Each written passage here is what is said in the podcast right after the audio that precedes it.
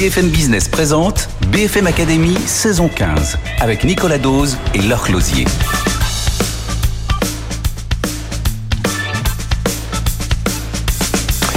Bonjour et bienvenue, BFM Academy, c'est la troisième phase de cette saison 15. Il y a eu les castings, il y a eu la sélection des membres du jury. Maintenant, on connaît nos quatre finalistes pour le 12 octobre. Et alors aujourd'hui, euh, les membres du jury vont soumettre euh, leur poulain, j'ai envie de dire, à des experts, à des professionnels qui vont essayer de les accompagner le plus possible pour faire progresser leur business, faire progresser leur projet. On va commencer avec Philippe Pouletti. Bienvenue Philippe. Bonjour. Bonjour Nicolas. Merci d'être avec nous. Alors avant, avant d'aller plus loin, qui est Philippe Pouletti? On vous a concocté un petit portrait, regardez. Música Philippe Pouletti, c'est l'homme de Carmat. L'image de l'entrepreneur est indissociable de celle du premier cœur artificiel. Mais notre nouveau coach est multicarte. Je suis médecin, immunologiste, entrepreneur depuis une trentaine d'années. Je dirige le fonds d'investissement euh, Truffle Capital. Je suis aussi président d'Abivax et fondateur ou cofondateur d'un certain nombre d'entreprises comme Carbios, Carmat, Symetis, Vexim, etc. Et donc ma passion, c'est est-ce qu'on peut sauver la vie des malades Est-ce qu'on peut transformer la planète avec de la haute technologie? Un CV impressionnant auquel s'ajoutent 32 brevets déposés par notre coach. Et attention, notre jury recherche des candidats au moins à sa hauteur. Alors moi, ce que j'attends de cette saison, c'est voir des projets un peu hors normes, assez ambitieux, un peu mégalomanes mais réalistes et pas la cinquantième version de la plateforme web qui permet de mettre en contact X ou Y. Philippe Pouletti veut des paillettes. On espère que nos candidats seront prêts à lui en mettre plein les yeux. Bien, bah, j'espère que Philippe va trouver son bonheur avec le candidat qu'il a choisi pour euh, la finale. C'est quand même son finaliste maintenant. Bonjour Romain Renard. Bonjour Nicolas. Ravi de vous retrouver. Vous êtes donc le premier finaliste de cette saison 15. Vous nous présentez Meditect. Meditect, c'est cette application que vous avez co-créée avec euh, Arnaud Pouredon, qui est une application qui permet la traçabilité des médicaments dans les pays en voie de développement grâce à la blockchain pour euh, lutter contre un fléau incroyable que l'on ne connaît pas sous nos contrées, qui est la contrefaçon de médicaments, mais ailleurs ça existe. Et alors Philippe, vous avez décidé de soumettre Romain à deux professionnels. Qui sont-ils? Pourquoi vous les avez choisis? Alors, Robert Sobag, qui est médecin, infectiologue, à la fois à la Pitié-Salpêtrière à Paris, mais qui connaît très bien le terrain en Afrique et en Asie, et qui depuis 30 euh, euh, ans et plus connaît la, le problème de la contrefaçon, l'accès aux médicaments dans ces pays-là. Donc il va pouvoir euh, challenger, coacher Romain sur comment les technologies de Meditech, comment son approche avec les pharmaciens peut sauver des vies. Et c'est une passion qu'on partage tous euh, avec Romain, avec le docteur Sebag, euh, avec Geoffroy Bessot.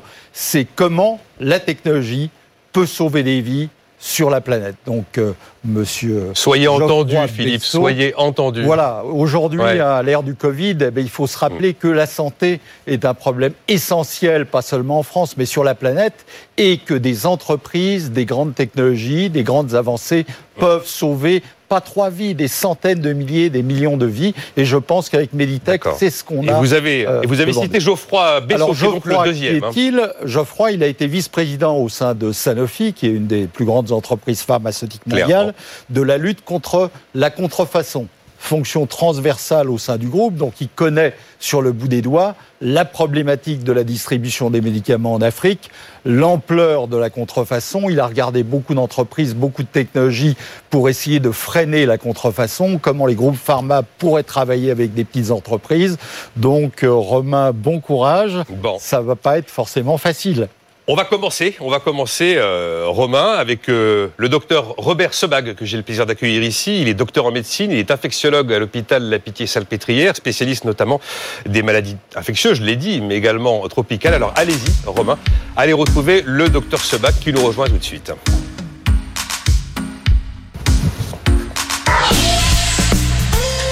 BFM Academy, le coaching. Bonjour Romain. Bonjour docteur. Alors pourquoi j'ai accepté euh, de venir euh, discuter avec vous?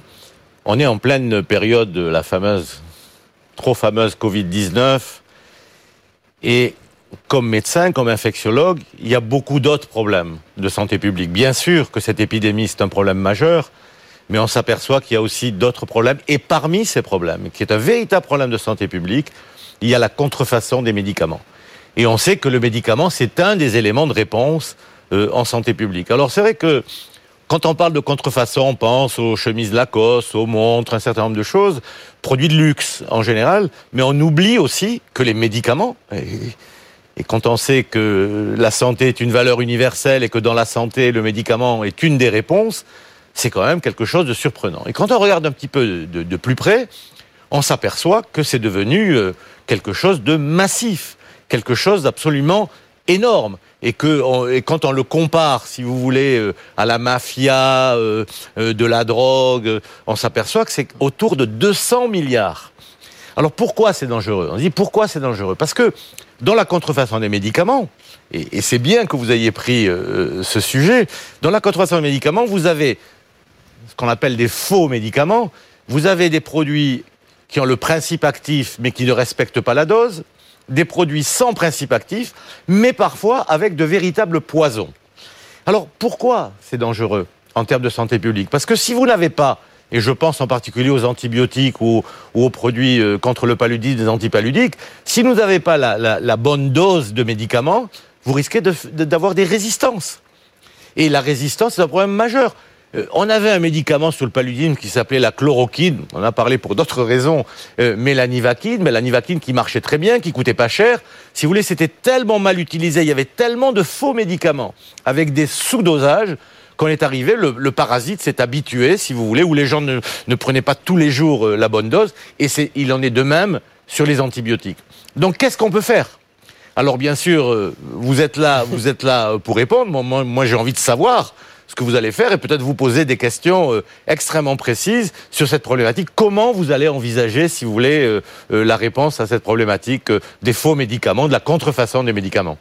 Bon, Alors déjà, merci beaucoup pour cette introduction et pour ce constat que nous avons partagé, que nous avons réalisé. en réalité, il y a à peu près cinq ans, c'est Arnaud Pourdon, cofondateur de Meditech, qui était médecin de formation, qui s'est rendu compte de l'ampleur des faux médicaments en y étant confronté lors d'une mission humanitaire. Et vous avez parlé très bien, vous avez très bien décrit euh, les faux médicaments, ce qu'on appelle les sous-standards, les médicaments avec moins de principes actifs et euh, les médicaments qui ont malheureusement des, des principes toxiques euh, en leur sein. et puis vous pouvez aller beaucoup plus loin que ça. Vous avez aussi le problème de la dispensation. Parce que ces faux médicaments, quand bien même vous achetez des médicaments sous-dosés, euh, vous avez le problème de la dispensation puisque vous les achetez dans des marchés de rue, les médicaments sont mal conditionnés, les médicaments ne sont pas dispensés par des professionnels de santé. Alors comment on va lutter contre ce problème?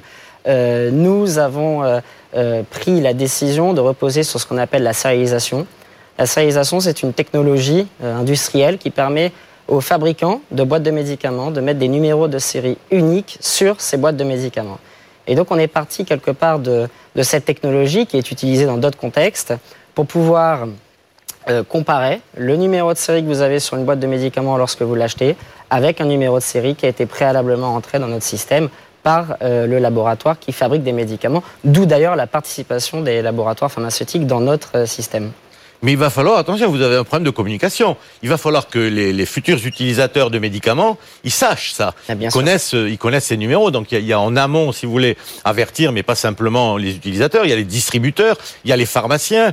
Et puis on sait aussi que l'utilisation euh, de ces faux médicaments de la contrefaçon, ça passe aussi par, euh, par Internet. Hein, et on sait que, les commandes de médicaments par Internet, souvent, si vous voulez, euh, ce qu'on reçoit sont des médicaments qui ne répondent pas aux normes de qualité, aux normes de sécurité. Ah oui, c'est très intéressant. Dans les pays en voie de développement, nous, on travaille en Afrique de l'Ouest, et plus précisément en Côte d'Ivoire pour l'instant. Vous avez moins le problème de la vente euh, sur Internet. Euh, en revanche, vous avez bien raison, il faut sensibiliser le public et les patients euh, à, évidemment au danger euh, des faux médicaments, mais aussi à l'existence d'une solution qui permet de s'en prémunir, comme Meditect. Et donc, cet enjeu-là, nous, on essaie d'y répondre, et on y répond même, premièrement grâce à une équipe sur le terrain, qui est une équipe Meditect. Aujourd'hui, on a une dizaine de personnes qui travaillent en Côte d'Ivoire pour Meditect, et dont le rôle est d'aller sensibiliser à la fois les patients, mais aussi les pharmaciens, au problème des faux médicaments, mais surtout à l'existence de Meditect, en alertant euh, ces utilisateurs euh, du problème, donc euh, de ces enjeux, tels que vous l'avez fait précédemment, et en, leur, en les incitant à utiliser les applications Meditech, puisque je le rappelle, vous avez une application pour le patient et une application pour le pharmacien. La deuxième chose, c'est que les applications sont gratuites.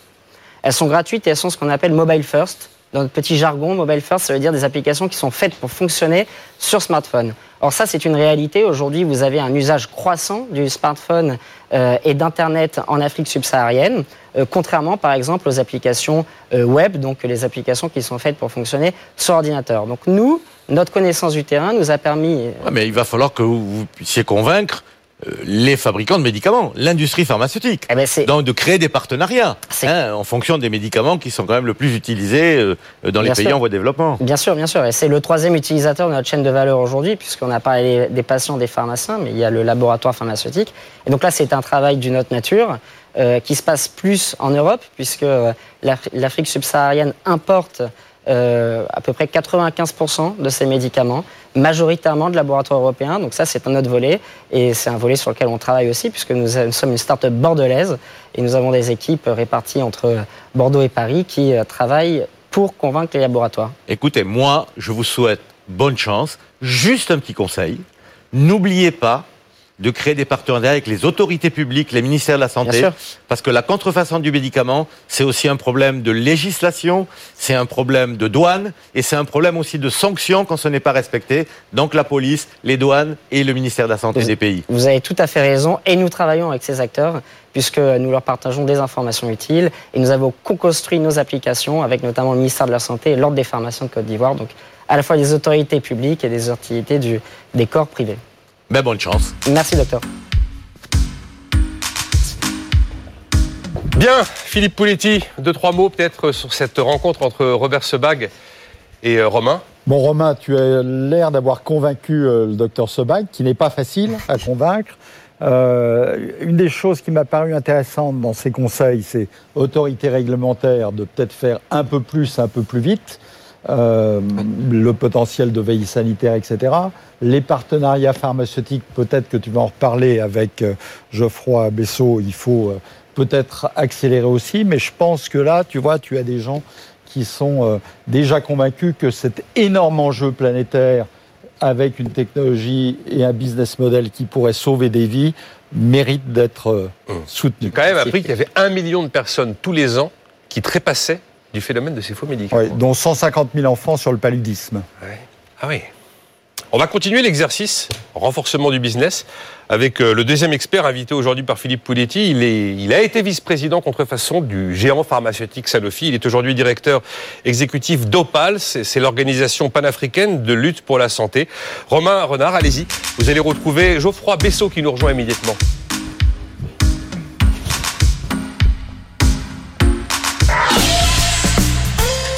BFM Academy, le coaching. Romain, je voulais vous féliciter parce que vous vous attaquez à un problème de santé publique majeur qui est celui de la lutte contre la contrefaçon des médicaments. On a vu que ce problème fait des centaines de milliers de victimes par an. Vous osez aujourd'hui oser venir avec une nouvelle technologie qui, à mon avis, est bien plus robuste que beaucoup d'autres qu'on peut trouver sur le, sur le marché. À l'Opals, nous avons coutume de dire que le médicament de la rue tue. L'Opals qui est très présent en Afrique et c'est donc une de nos préoccupations essentielles. Alors, selon moi, il y a trois critères pour, euh, on va dire, vraiment déterminer qu'une solution anti-contrefaçon est valable. Il faut qu'elle soit robuste, absolument robuste, puisqu'on est dans un milieu qui est le milieu pharmaceutique, extrêmement réglementé. Deuxièmement, il faut qu'elle soit simple d'utilisation par euh, le patient ou par euh, les autorités de santé.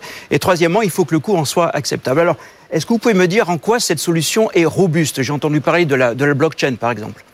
Merci beaucoup, Monsieur Bessot. Alors, tout à fait. La blockchain est une brique de notre technologie qui nous permet aujourd'hui de développer une solution qui, d'un point de vue euh, technologique et informatique, est extrêmement robuste. On ne peut pas faire plus robuste euh, que ce que nous avons développé. Nous avons été primés par le MIT Technology Review en 2018, justement pour euh, récompenser cette technologie innovante que nous avons mis au bénéfice des patients et des pharmaciens en Afrique de l'Ouest. Et puis, je rajouterai peut-être à ça un deuxième élément, c'est que nous avons pris, euh, fait le pari d'utiliser la technologie qui aujourd'hui est utilisée en Europe par la fameuse directive médicaments falsifiés qui a été mise en place par la Commission européenne. Et donc aujourd'hui, nous euh, utilisons la sérialisation qui est en vigueur en Union européenne, à laquelle nous ajoutons notre technologie qui utilise entre autres de la blockchain pour assurer aux utilisateurs quelque chose d'extrêmement robuste. Et alors, sur les deux autres points. Alors j'avais aussi une autre, euh, un autre point d'attention qui était celui de la facilité d'utilisation par, par l'utilisateur. Parce que vous pouvez proposer n'importe quel beau système,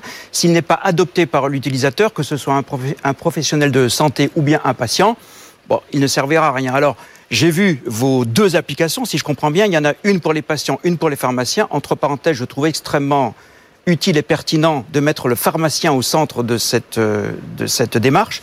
Mais expliquez-nous en quoi ces solutions, ces applications seraient faciles d'utilisation par ces deux acteurs. Alors, elles sont simples parce qu'elles sont mobile first. C'est la première chose, c'est-à-dire qu'elles sont optimisées pour fonctionner sur mobile. Notre connaissance du terrain et notre présence sur le terrain nous permet aujourd'hui de développer des applications qui sont, au-delà d'être euh, uniquement dédiées euh, pour mobile, sont dédiées euh, aux solutions que vous avez en Afrique de l'Ouest. Je m'explique, c'est une application qui est extrêmement légère à télécharger et c'est une application qui fonctionne sur des versions anciennes d'Android notamment. Donc, à cet égard, c'est une application qui peut être utilisée par tous les patients et pharmaciens qui possèdent un smartphone, y compris les smartphones les plus euh, basiques. Et puis, le deuxième élément, c'est que ces applications, elles ont été développées de manière itérative. On n'a pas développé une première version que nous avons mise sur le marché et que nous avons laissée en l'état. C'est une application qui a été développée en construction avec certaines autorités de santé, avec les patients, avec les pharmaciens. Il y a eu plusieurs versions qui ont été mises à jour en fonction des besoins de chacun des utilisateurs. Et alors, par exemple, c'est mon troisième euh, élément, vous avez dans les applications une liste des pharmacies de garde que vous, pouvez consulter lorsque vous avez un problème euh, un dimanche ou euh, lors d'une nuit. et ça, ça fait partie des besoins qui ont été exprimés par les utilisateurs. Alors, je trouvais très intéressant dans votre proposition de solution que elle permet un dialogue avec le patient en fait. D'un côté, on offre une réponse au patient, oui, ce médicament est authentique, et deuxièmement, si j'ai bien compris, on peut aussi lui envoyer des informations on peut lui envoyer des éléments, d'information sur la posologie, sur euh, les précautions à prendre, etc. Est-ce que c'est le cas? E, Exactement. Nous avons numérisé entre autres la fiche posologique euh, du médicament en partenariat avec euh, le laboratoire pharmaceutique, parce que comme vous le précisiez, c'est une industrie très réglementée. Donc la fiche posologique qui est affichée n'a pas été ni rédigée ni approuvée par Meditech, mais par le partenaire pharmaceutique. et ça fait partie des diverses fonctionnalités qui nous permettent quelque part un dialogue avec le patient. Alors, il faut que tout ça se fasse à un coût acceptable, bien, entendu. Est-ce que c'est le cas? C'est un coût, alors, c'est plus qu'acceptable pour les patients et les pharmaciens puisque c'est gratuit. Et puis, c'est acceptable pour l'industrie pharmaceutique puisque c'est une solution qui est déjà en place, euh, déjà en vigueur euh, dans l'Union européenne. Donc, aujourd'hui, euh, cela ne nécessite pas d'investissement supplémentaire pour les lignes de production des laboratoires. C'était un de nos gros enjeux. J'avais une, une, question à vous poser aussi. Comment vous faites rapidement pour inciter les patients à utiliser votre application? Exactement. Alors pour les patients, euh, on a des campagnes de communication digitale et puis on a des partenariats avec des opérateurs téléphoniques qui nous permettent de pouvoir inciter avec un petit peu de crédit. C'est une pratique qui est très courante dans euh, la hmm. communication digitale en Afrique subsaharienne. Euh, des patients qui vont se rendre en pharmacie, acheter des médicaments authentiques scannés avec Meditech. Donc la campagne traditionnelle et puis la campagne un petit peu innovante avec cet outil nous permet d'avoir une certaine une visibilité auprès des patients. Écoutez, je trouve vraiment, à titre personnel, que votre euh, proposition est extrêmement intéressante. Euh, comme je vous l'ai dit à l'OPALS, nous sommes extrêmement attentifs à tous ces sujets de qui concerne la lutte contre la contrefaçon des médicaments en Afrique subsaharienne. J'y crois beaucoup. Je vous souhaite bonne chance et vraiment. Euh, en plus, je crois que votre solution est, serait exportable sur d'autres continents. Vous, vous, vous, commencez par l'Afrique parce que c'est probablement le continent le plus concerné, mais elle est, je pense, exportable vers d'autres. Écoutez, bravo. Merci. J'y crois beaucoup et encore merci de vous euh, de vous attaquer à ce phénomène de santé publique majeur. Merci à vous.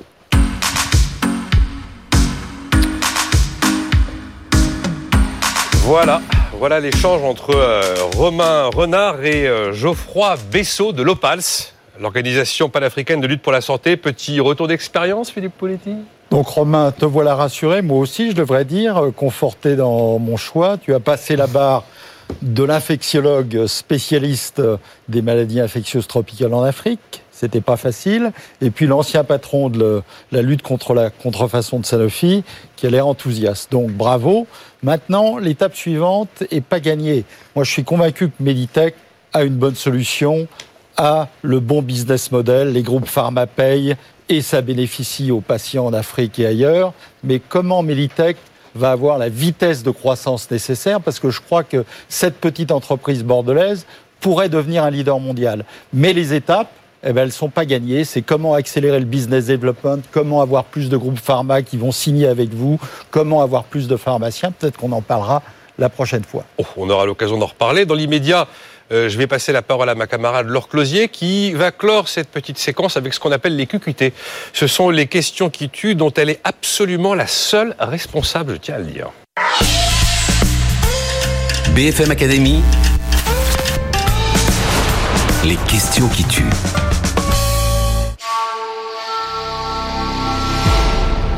Bonjour Romain, Bonjour Laure. ça va? Très bien, merci. Est-ce que je fais plus ou moins peur que le père Forain? Moins. Ah, ça c'est sympa, je suis mieux coiffée. Alors on y va pour les questions qui tuent, vous êtes prêts? Vous me répondez rapidement. Est-ce que vous préférez dire du mal d'un laboratoire pharmaceutique ou vous couper un bras? C'est les laboratoires pharmaceutiques qui nous paient et c'est grâce à eux qu'on sauve des vies aujourd'hui en Afrique. Un petit peu difficile comme question, de là à perdre un bras. Est-ce que vous pensez que votre associé va reprendre un jour ses études de médecine? Non, C'est terminé. C'est terminé puisque maintenant c'est Meditect. Comment vous voyez dans 10 ans? Leader mondial dans la lutte anti-contrefaçon.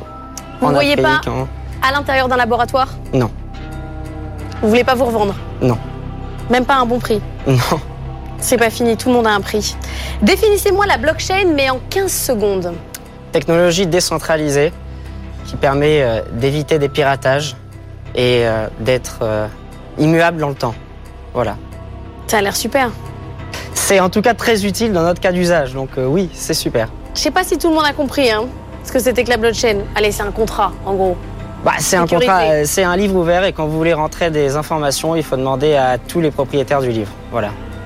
Comment vous vous organisez, Carnot? À lui les voyages et à vous les basses tâches? Vous avez perdu un pari en fait, Romain, vous vous êtes fait avoir? Absolument pas. À lui les voyages, à lui le déploiement sur le terrain, à moi les opérations, la gestion euh, ici en France depuis euh, Bordeaux. Voilà. Mais vous n'avez pas envie d'échanger à un moment donné, de dire Attends Arnaud, moi je vais aller faire un petit tour en Afrique, puis toi tu vas aller faire le, le business en France? On a des personnalités complémentaires et des profils complémentaires. C'est aussi euh, probablement ce qui fait qu'on on réussit aujourd'hui. Donc euh, Arnaud n'aurait pas forcément envie de faire ce que je veux faire et moi j'ai pas envie d'être à sa place non plus. Donc euh, ça marche bien comme ça. Si vous vous fâchez avec Arnaud Pouredon, donc votre associé, vous le remplacez par qui? On se fâchera pas. On était amis avant de faire Meditect. On se fâchera pas. Ça Ah fait bon quasiment trois ans maintenant. On se serait déjà fâché si on devait se fâcher. Est-ce que vous êtes prêt à licencier? Non, absolument pas. Après, euh, si les circonstances ne nous permettent pas de, de poursuivre notre activité, mais un licenciement juste pour licencier, non. Non, mais ça peut arriver. On peut être obligé. Ah ben, bien sûr, mais il ne faut pas être émotionnel et il faut rester rationnel dans son approche. Aujourd'hui, on n'a absolument pas besoin de licencier. Et si on licencie, c'est qu'on s'est trompé dans nos recrutements aussi. Donc, euh, non.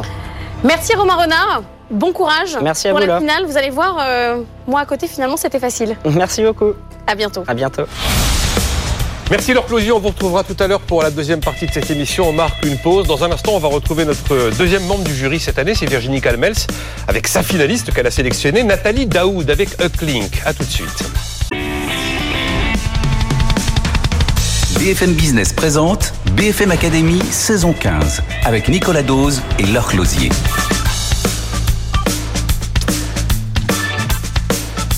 Alors vous allez retrouver Laure hein, d'ici quelques minutes pour la deuxième sé- séquence des questions qui tuent, mais j'ai le plaisir de retrouver notre deuxième membre du jury cette année, c'est Virginie Calmels. Bonjour Virginie. Bonjour Nicolas On Dose. va refaire connaissance avec votre finaliste Nathalie Daoud, avec Huckling, je vous en dis plus dans un instant. Mais même punition ou même récompense qu'avec Philippe Pouletti, le portrait de Virginie tout de suite.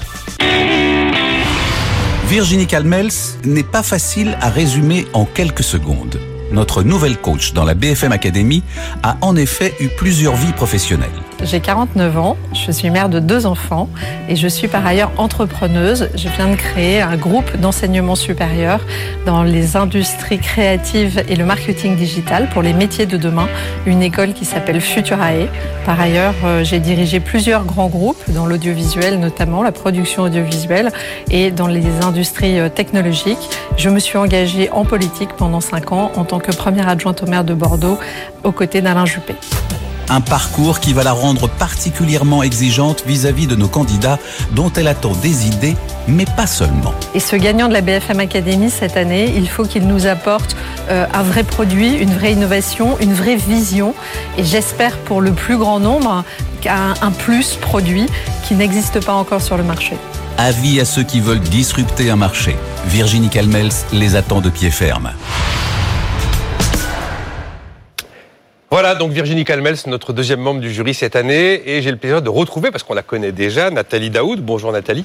Bonjour Nicolas. vous venez, euh, on va rentrer un petit peu plus dans le détail de Ucklink. Ucklink, ce sont des bornes tactiles de recrutement sans CV. L'opération est censée prendre environ deux minutes, qui se trouve dans des lieux publics fréquentés par euh, euh, tout à chacun. ça peut être une gare, ça peut être un aéroport, ça peut être un centre commercial.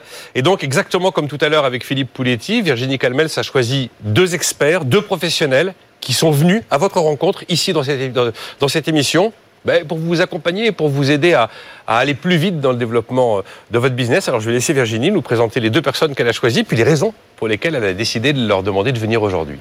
Bah en fait, ces, ces bornes d'emploi, elles permettent de mettre en relation euh, des entreprises qui recrutent. Et c'est pour ça que j'ai pensé à O2 et à son DRH qui va arriver, qui s'appelle Jean-François Auclair. Pourquoi? Parce que O2 est un très gros recruteur. Énorme, Près de 5000 CDI, là, tout de suite, disponibles. Euh, donc, c'est typiquement un client que Nathalie euh, rêverait d'avoir. Il y a du business à faire dans cette émission. Absolument. Et, et l'idée, c'est vraiment d'argumenter de, pour justement euh, voir si cette borne d'emploi répond bien aux attentes des recruteurs. Et puis de l'autre côté, euh, c'est évidemment pour euh, tous les, gens qui sont en demande d'emploi ou qui sont dans l'emploi mais qui voudraient se rapprocher euh, de leur lieu de travail. C'est la force de cette borne, hein, c'est de permettre vraiment de, de, de, géolocaliser les emplois à proximité. Et eh bien là, j'ai demandé à Guillaume Pépi, l'ancien président emblématique de la SNCF, puisqu'il y a beaucoup de bornes qui sont déjà déployées dans les gares et tous les lieux de passage, centres commerciaux et Guillaume, avec son expérience, sa vision et aujourd'hui euh, président d'Initiative France, je suis sûr, lui donnera tous les bons conseils pour développer Ucklink. Donc voilà, aujourd'hui, euh, Nathalie Daoud va être confrontée à Guillaume Pépi, que tout le monde connaît, parce que je crois que tout le monde a déjà, déjà pris le train. Et puis Jean-François Auclair, qui est donc euh, de O2, énorme recruteur de France. Donc on va commencer tout de suite. Nathalie Daoud, je vais vous laisser aller retrouver l'ancien président de la SNCF, président d'Initiative France, qui est le premier réseau associatif aujourd'hui de financement des créateurs et des repreneurs d'entreprises. On y va, allez-y Nathalie.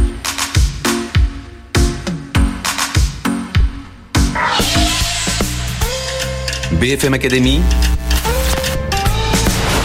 le coaching. Bonjour Nathalie. Bonjour Guillaume. Bon, j'ai trouvé l'idée de la bande d'emploi absolument formidable. Simplement, je voudrais qu'on soit très précis. C'est quoi l'avantage essentiel pour le recruteur et l'avantage essentiel pour celui qui est candidat? Au sein d'une gare Oui, par exemple.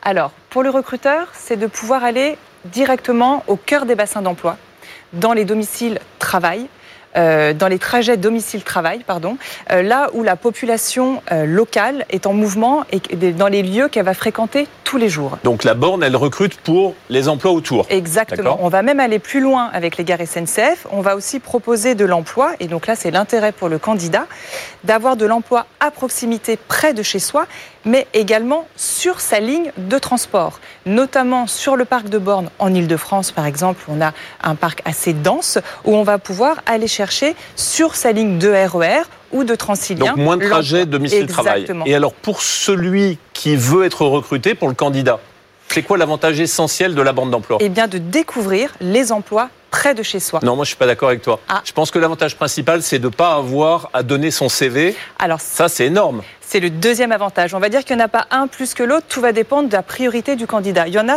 vraiment, c'est je veux me rapprocher de mon domicile mhm. parce que j'ai trop de trajets, je perds trop de temps et trop d'argent aussi pour aller travailler. Et d'autres, ça va être je voudrais pouvoir postuler sans frein, sans avoir à faire de CV, de lettres de motivation et de pouvoir spontanément, sur mon trajet quotidien, pouvoir candidater. Mais alors, à partir de cette idée, qu'est-ce qui manque pour réussir? Qu'est-ce qu'il faudrait pour accélérer? Ah, ah, au niveau des gares SNCF, j'imagine Pas que, les centres commerciaux, euh, tous les lieux de passage. Aujourd'hui, après 24 mois de R&D, on est dans l'étape 2 du développement qui est le maillage. Et le maillage, il réside sur des signatures de contrats cadres. La SNCF, on a pu, au bout de 24 mois, signer un marché public. Aujourd'hui, on a 115 gares à déployer. Mhm. On en a déployé à peu près 44.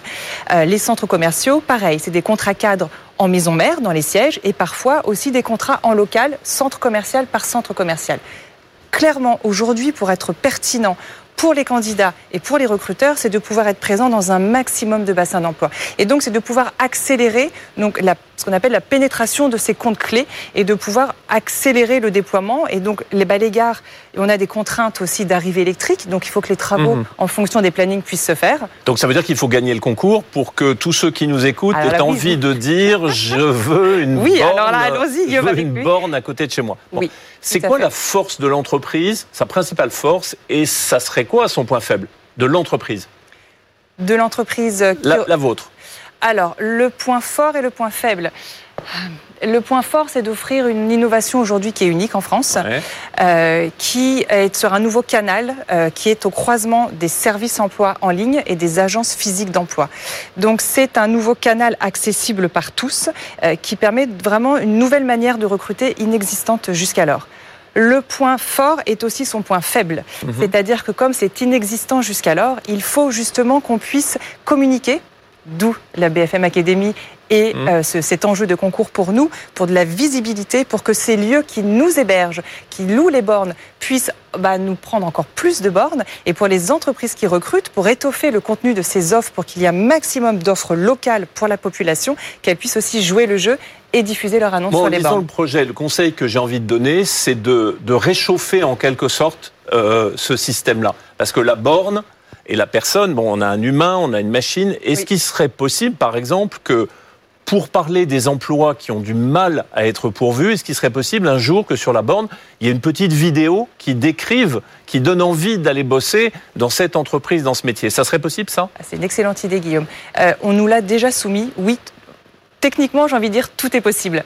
Euh, il faut juste qu'on crée le bon format pour pas que ce soit trop long, puisque nous, notre euh, ADN, c'est postulé en deux minutes sans CV euh, depuis la borne. Donc, il faut qu'on reste dans ce temps imparti et puis qu'on puisse, pourquoi pas, effectivement, trouver le bon format rapide et qui donne envie, qui fasse découvrir le métier. Oui. Et si moi je suis candidat, j'aurais aussi envie de poster un petit message. Oui. Euh, avec ma petite webcam, j'aurais envie d'appuyer sur un bouton en disant euh, à l'employeur, mais écoutez, euh, c'est moi, c'est moi qui vous qui ai rempli. euh, Convoquez-moi, faites quelque chose parce que j'ai très très envie. On, on pourra faire ça un jour? Oui, on nous l'a également soumis, d'avoir une petite caméra embarquée, c'est ça que vous voulez dire sur la borne, Oui, où c'est on ça, puisse pour se mettre en situation. passer un message. Tout un à fait. Techniquement, tout est possible. Il faut que le lieu puisse s'y prêter, que le candidat joue le jeu. Et je pense qu'il faut que ça reste une étape facultative dans le parcours du candidat pour pas mettre mal à l'aise euh, celui qui candidate, Hmm. qui Il postule. y a un autre avantage qui est formidable dans le projet, c'est que c'est un média qui est non discriminant par définition. C'est-à-dire Oui. qu'on ne va pas commencer à regarder d'où vous venez. Quel est votre nom, etc. C'est un média qui favorise l'égal accès de tous à l'emploi. C'est bien ça? Tout à fait. Et même puisque le RGPD est arrivé entre-temps, on a éliminé vraiment toutes les questions, toutes les données personnelles dont on n'a pas besoin. Donc on ne connaît pas le sexe, on ne demande pas l'âge, on ne demande pas l'adresse, puisqu'il postule à l'instant, euh, euh, au point précis de la borne, donc on pense bien qu'il habite aux alentours. Et surtout, les questions, elles sont des questions euh, par oui ou non, sous forme de QCM. Donc il n'y a pas de discrimination non plus sur l'orthographe. Ça, c'est très puissant. hein. Oui. Il faut, faut vraiment le mettre en avant. hein, dans Oui, une période où tout le monde a un Vous peu peur. Oui. que, euh, au fond, on juge les CV ou on juge les candidatures avec des, des mauvais critères. Ça, c'est un point, ça, c'est un point fort. hein. Je prends note. Qu'est-ce qui vous manque aujourd'hui, là, en une seconde? Aujourd'hui, on arrive dans l'étape 3. Ouais. Justement, et c'est symbolique pour la BFM Academy, on est vraiment dedans. Maintenant qu'on a un maillage d'une 70 bornes et qu'on va arriver à 100 bornes fin d'année, qu'on va croître, c'est de vraiment communiquer auprès des entreprises qui recrutent pour euh, vraiment les inciter à tester ce nouvel usage et aller à la rencontre de leur cœur de cible dans leur lieu de vie. Moi, je, je vais vous aider D'accord dans la mesure de mes moyens, mais pour une raison simple. C'est qu'il y a aujourd'hui plusieurs centaines de milliers d'emplois en France qui Oui. existent et qui ne sont pas pourvus, faute de candidats. Tout à fait. Et la bande d'emploi, c'est une des solutions pour rapprocher là, localement, au plus près du terrain, les besoins des entreprises et les candidatures et et les candidats demande. qui cherchent de l'emploi. Donc à vous allez gagner, vous allez Ah. gagner, pas de doute. Merci. Merci. Merci à vous. Merci Guillaume. Au revoir. Au revoir. Merci revoir. Guillaume. Merci. Bonne chance. Voilà, donc euh, la première rencontre entre Nathalie Daoud et le premier expert choisi par Virginie Calmels, c'est Guillaume Pépi, l'ineffable président de la SNCF. Bon, petit retour d'expérience, Virginie, sur ce qui vient de se passer avec Nathalie Bah, je suis heureuse d'avoir choisi Guillaume Pépi parce que je pense que Nathalie a dû euh, capter euh, toutes ces bonnes préconisations et notamment, il me semble, un point essentiel, la- l'idée de la vidéo. Oui. je sais Oui, oui, pas. tout à fait. C'était des, des vrais apports en fait en termes d'usage des bornes dans les gares euh, qui sont pense, des évolutions futures qu'on va, auxquelles on va réfléchir. Euh, effectivement, de pouvoir encapsuler des vidéos courtes pour euh, pouvoir imager euh, les métiers sur lesquels on postule et également, pourquoi pas, d'embarquer des caméras aussi euh, pour pouvoir euh, faire des entretiens ou des mini-séquences pour les candidats qui le souhaiteraient euh, sur, sur ces bornes. Ça Donc, va euh, plus loin déjà. là. voilà, on est je plus pense- sur le je- format deux minutes, un peu clé en main. quoi. pourquoi pas, mais peut-être sur certains lieux. euh, en tout cas, c'était très intéressant. Et Guillaume a, a particulièrement bien résumé le concept. Je pense que pour Mm. tous nos téléspectateurs, il n'y a plus de secret pour eux Oui. maintenant sur euh, ce que cette borne pour l'emploi est capable de faire. Ouais, c'était éclairant. Et puis Dieu sait si lui, il a eu l'habitude de recruter, parce qu'à la SNCF, 160 000 salariés, on en recrute quand même pas mal tous Bah, il les y a- ans. Dans vont- toute la France. Oui, et ils vont commencer bien. à diffuser sur les bornes aussi. Ouais. Bon, voilà, c'était le, Mm. le premier face-à-face aujourd'hui euh, de Nathalie Daoud avec euh, Guillaume Pépi. Alors, on reste dans l'univers quand même du recrutement. Euh, là, c'est le secteur privé. C'est euh, une énorme entreprise, souvent d'ailleurs incarnée sur BFM Business par Guillaume Richard, son président, qui est membre de Croissance Plus, qui vient dans mon émission euh, Les Experts entre 9h et 10h. Et euh, là, Virginie Calmel, ça a choisi de vous faire rencontrer le directeur des ressources humaines, tout simplement, de O2. O2, euh, le, le géant des services à la personne, l'un des premiers recruteurs de France. Il s'appelle Jean-François Auclair. Je suis ravi de l'accueillir dans cette émission et je vous laisse donc aller le retrouver, Nathalie.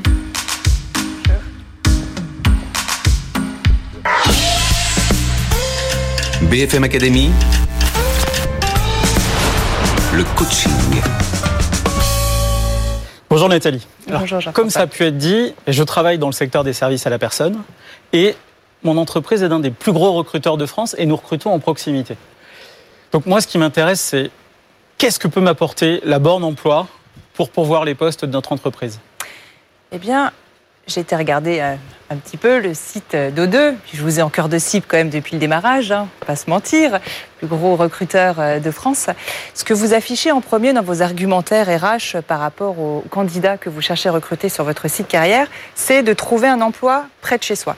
Clairement, la bande d'emploi aujourd'hui, c'est ce qu'elle propose. C'est vraiment le, premier argument phare pour les candidats qui vont trouver une borne en se rendant dans leur gare, leurs centres commerciaux, un bureau de poste innovant ou une mairie. Ce sont des offres d'emploi locales. Parce qu'aujourd'hui, notamment dans votre cœur de cible à vous, je pense les intervenants, donc ce qui va être des auxiliaires de vie, euh, de la garde d'enfants, euh, des assistants ménagers, ce sont des personnes euh, qui sont dans des moyennes basses qualifications qui, pour eux, quoi, ce sont des métiers alimentaires qu'ils occupent. Je pense qu'il faut quand même être euh, euh, honnête dans, dans, dans, ce type de métier. Et donc, pour eux, travailler coûte cher. Donc, leur premier critère de choix lorsqu'ils vont prendre un emploi, c'est la proximité. Ensuite, euh, dans ce, pareil, ce type de population, nous sommes malheureusement beaucoup dans la typologie de personnes coincées dans la fracture numérique. C'est-à-dire souvent ils n'ont pas de CV, pas d'accès Internet, pas de mail. Grâce à ces bornes, ils vont pouvoir aussi postuler à ces offres d'emploi locales sans contrainte, donc sans CV. Et enfin, pour vous, si je peux me permettre, recruteur, euh, ça vous permet également euh, de pouvoir faire un traitement et un tri géographique plus facile, puisque pas de CV, en fait, va vous permettre, vous, de poser des questions filtrantes. Et ces questions, souvent, euh, sont assez simples dans vos cœurs de métier, et ce sont des réponses que vous attendez qui, souvent, ne figurent pas sur des CV et qui vont faire gagner du temps de traitement, comme la disponibilité, euh, une expérience similaire, un diplôme dans le secteur visé, ou tout simplement être véhiculé pour se rendre chez vos clients. Donc si je comprends bien, je sors de mon schéma classique avec une offre d'emploi. Oui. On travaille avec vous, Oui. des typologies de questions. Oui. Et derrière, le candidat qui va aller sur une borne, Oui. dans une gare SNCF, dans un centre commercial, va venir postuler en répondant aux questions qu'on aura définies ensemble. Exactement. Vous avez un espace recruteur en ligne ou si vous avez des outils euh, RH propres, on peut s'interfacer aussi euh, au niveau technologique avec les vôtres et vous allez en fait euh, poser des questions donc sur champ libre que nous modérons euh, qui vont vous permettre de préqualifier.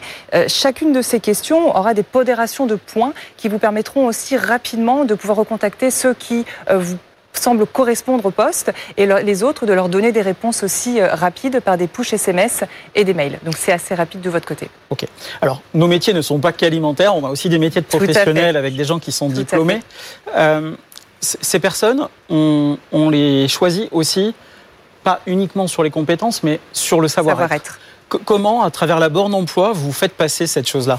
Alors, pas forcément facile. On est sur du déclaratif, donc on Ouais. peut poser la question. Souvent, c'est ce qui se passe pour des postes dans le commerce. Euh, êtes-vous, euh, euh, euh, avez-vous de l'appétence pour le service client? Euh, Êtes-vous polyvalent? Euh, Êtes-vous flexible en termes d'horaire Êtes-vous ponctuel? Donc c'est vrai que ce sont des savoir-être requis. Forcément, le candidat va répondre oui. Euh, Généralement pas répondre non, mais quand il voit que ça ne lui correspond pas, il va peut-être passer une autre offre. Mais il faut vraiment voir cette borne comme un premier euh, prétexte de contact, de rentrer vraiment en contact avec des personnes souvent hors radar, dont vous n'auriez pas l'occasion d'avoir un échange par vos biais traditionnels de candidature spontanée dans vos agences ou par les sites d'emploi en ligne. Est-ce qu'on peut aller plus loin que la réponse euh, oui-non En ayant des, des choix multiples, par exemple, pour justement essayer de détecter des, des- des soft skills Des soft skills, tout à fait. Alors aujourd'hui, la technologie actuellement euh, disponible permet d'avoir des questions sous forme oui, non ou sous forme d'échelle linéaire. Par exemple, quel est votre niveau d'expérience dans la garde d'enfants ou dans les cours à domicile? 1 étant peu, 5 étant beaucoup. Comme on nous demande justement d'améliorer l'expérience recruteur, on est en train de développer des questions à choix multiples ou des selects pour aller encore au plus précis sur ce type de, de- de questions et de savoir-être. Tout à fait. C'est en cours. Alors, moi, je suis particulièrement intéressé parce que on, on organise des informations collectives dans nos agences euh, toutes les semaines, dans nos 350 agences de France. Mais on organise aussi des job dating de manière euh, spot. Et de plus en plus euh, de nos agences ne voient plus personne venir. Venir. Et donc, il faut qu'on aille vers les candidats, il faut qu'on aille les capter où ils sont. Donc, comment vous allez organiser votre plan de communication pour, euh, pour drainer ces candidats, qu'ils aillent à la borne d'emploi et surtout qu'au final, ils viennent chez moi Tout à fait. pour travailler dans notre entreprise Alors, on a quelques retours d'expérience en la matière, notamment des ouvertures de magasins et de restaurants où il y avait énormément de volume de, de recrutement. Euh, on a fait deux actions sur les bornes environnantes, hein, sur un bassin d'emploi donné. On a donc diffusé des annonces. Euh, sur ces annonces, donc depuis le traitement dans l'espace recruteur, on peut pusher euh, des SMS où on invite les candidats tel jour, telle heure, tel endroit. Donc c'est automatisé, donc ça va très vite, surtout quand il y a beaucoup de volume. Et on a aussi sur l'écran d'accueil des bornes un visuel que l'on peut faire tourner comme une publicité où on va mettre en avant, c'est ce qu'on avait fait pour Aéroport de Paris, qui avait un gros job meeting l'année dernière. On avait communiqué sur les deux terminaux d'aéroport et les centres commerciaux alentours et les gares. Et ça avait ramené énormément de personnes puisque c'est visuel et c'est comme un, encart que vous feriez dans un journal ou un magazine local. Très bien. Euh, la, borne emploi, finalement, c'est du figital, de, de ce que j'ai compris. Aujourd'hui, on a tous un smartphone où il y a les job boards, il y a pôle emploi.fr. C'est quoi la différence? Alors, aujourd'hui, euh, notre pari, c'est vraiment de compléter. Euh, on est encore une fois sur une typologie de population euh, qui n'a pas forcément accès à ces outils. Encore une fois, ceux qui ont leur profil Ouais. LinkedIn à jour, ou toutes les applications des derniers sites job board en ligne, n'auront pas forcément besoin d'aller Mhm. sur les bornes. Et quand bien même, ça peut quand même leur donner idée et, et voir un peu l'offre à pourvoir sur l'instant T.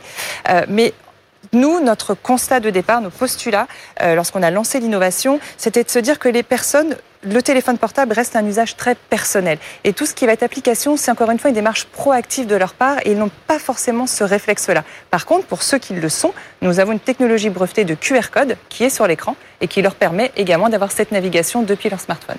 Ok, Nathalie. Moi, je crois en votre projet. Euh, en tant que gros recruteur de France, moi, j'ai envie que cette borne emploi, elle euh, se duplique partout. Et puis, euh, bah, peut-être que je serai votre prochain client. Eh ben, superbe, avec grand plaisir. Merci. Merci. Au revoir. Merci beaucoup, Jean-François. Au revoir. Voilà, Jean-François Auclair, merci infiniment euh, d'avoir fait le déplacement depuis l'ouest de la France, parce que vous êtes tous installés dans l'ouest de la France. Euh, DRH de O2, bon, pareil, même question, Nathalie et Virginie, comment vous avez vécu la séquence? Parce que là, ça sentait un peu, euh, je serais peut-être client, c'est pas fait, mais c'est pas exclu. C'est quand même entre bonnes Ouais, c'était bien, non, non, Nicolas. c'était bien engagé, c'était bien Franchement, engagé. je crois que c'est une chance pour Euclid et pour Nathalie Oui. que d'avoir pu échanger avec un aussi gros Oui. recruteur. Et Oui. surtout, il me semble que c'est ça qui est clé, sur justement des métiers qui peuvent euh, permettre à des personnes avec finalement peu de qualifications, mais cette volonté euh, d'aller euh, chercher un emploi, de se présenter de façon très courte. Et je crois que vraiment, c'était particulièrement adapté au service aujourd'hui de la borne pour emploi que Nathalie déploie avec Kling, parce que vraiment, euh, je pense que O2 a tout intérêt, vu le nombre, les 4900 CDI là qui sont à pourvoir tout de suite, a tout intérêt à s'appuyer sur un réseau de, bornes pour l'emploi qui permet cette proximité pour des pour des personnes qui n'auront pas de CV. On ne cesse de le dire, mais c'est clé dans ce projet. Pas de CV à remplir pour postuler à l'emploi. Il a été gentil ou alors il est vraiment intéressé, selon vous, Nathalie Alors, ben, on va euh, voir quand je l'enverrai le petit bon de commande euh, tout Ouais. à l'heure. Parce que ils sont dans toute la France. Dieu sait si la proximité ils connaissent. Dieu sait si quelquefois ils se retrouvent face à des gens qui peuvent un petit, un petit peu en rupture numérique. Et à mon avis, votre offre, elle est assez bien. Bon. Oui, c'est confortant. Vous imaginez si en plus, maintenant, les candidats à la BFM Academy, avant même de gagner, ils gagnent des clients chez nous. Mais C'est quand même pas grandiose, ça.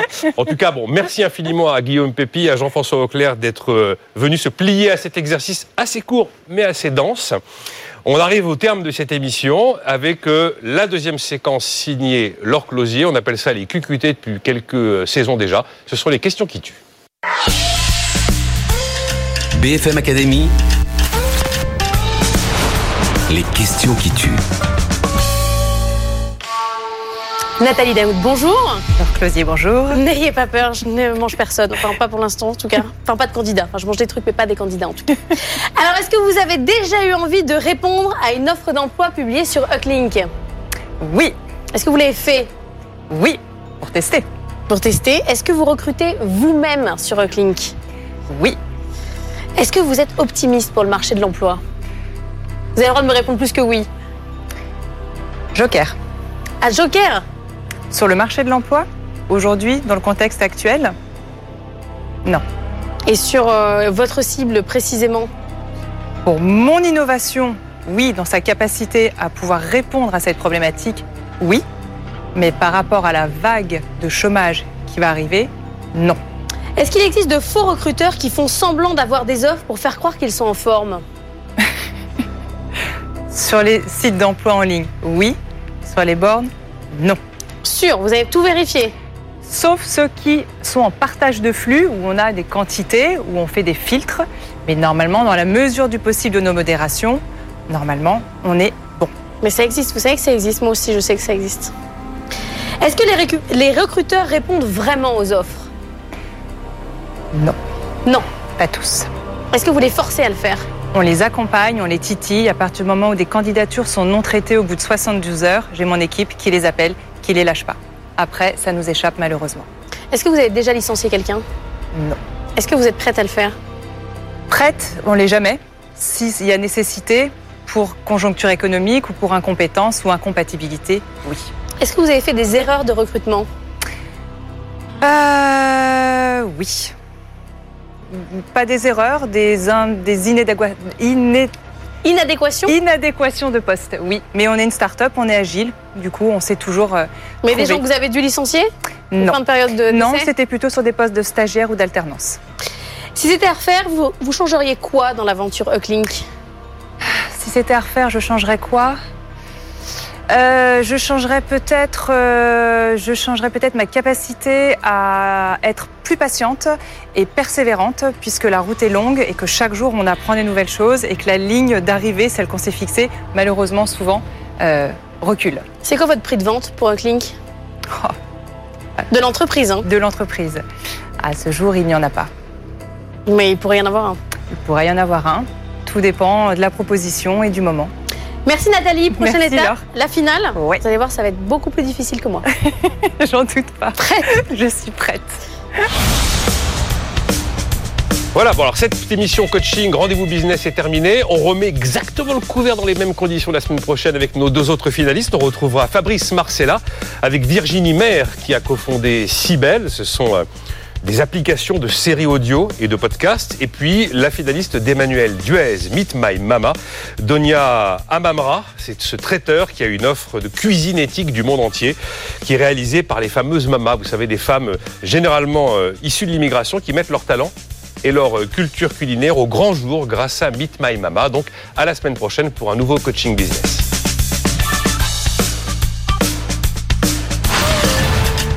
BFM Academy saison 15. Le 12 octobre, il n'en restera qu'un.